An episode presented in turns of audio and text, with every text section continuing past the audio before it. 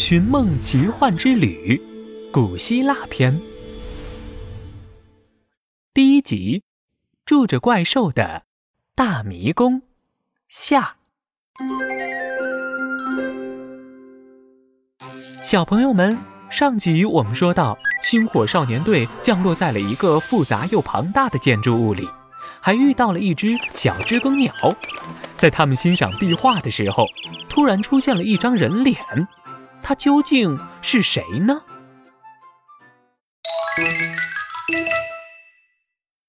小泼猴吓得倒退了一步，这才发现石壁前站了个约莫十来岁的小男孩。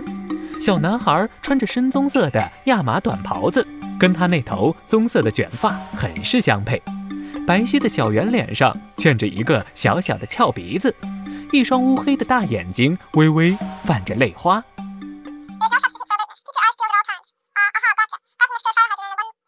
小男孩略微有些着急的向他们询问着什么。小泼猴一行赶忙戴上了玄教授之前给的骨传导双向翻译耳机。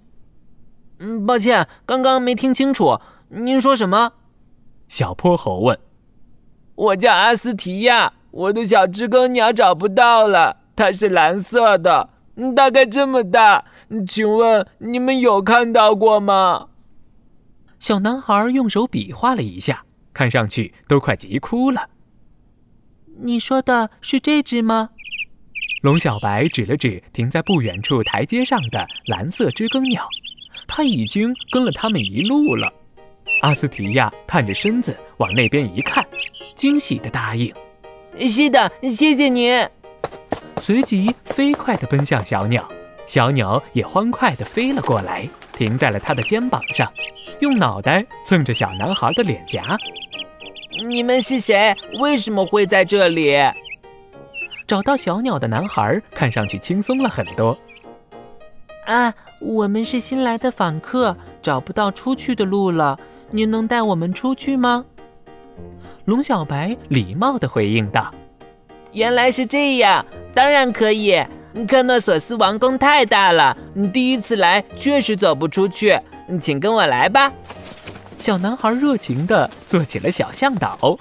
原来这就是传说中的克诺索斯王宫。我奶奶告诉我，这里面以前住着一只吃人的大怪兽，叫米诺陶洛斯。它长着人的身子和牛的脑袋，发怒时会出来攻击人。很多人想要杀死怪兽，可是因为迷宫太大了，进去了就很难出来，所以大多数人都失败了。但是有一个叫提修斯的年轻王子，最后制服了怪兽，并逃了出来。因为他的爱人克里特公主让他带着毛线进入迷宫，借此标记了路线，帮助他走了出来。阿斯提亚神采奕奕、手舞足蹈地讲述着关于王宫的神话，仿佛他已经变成了故事里勇敢的提修斯王子。他们穿过华丽的王后寝宫、学校和作坊。还有摆着高大陶罐的仓库，最终走到了王宫出口。小泼猴他们转身往后望去，夕阳的余晖给巍峨的克诺索斯王宫镀上了一层夺目又迷人的光彩。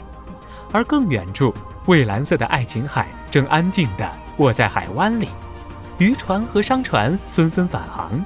山脚下的小房子里已经升起了缕缕炊烟，真是太美了。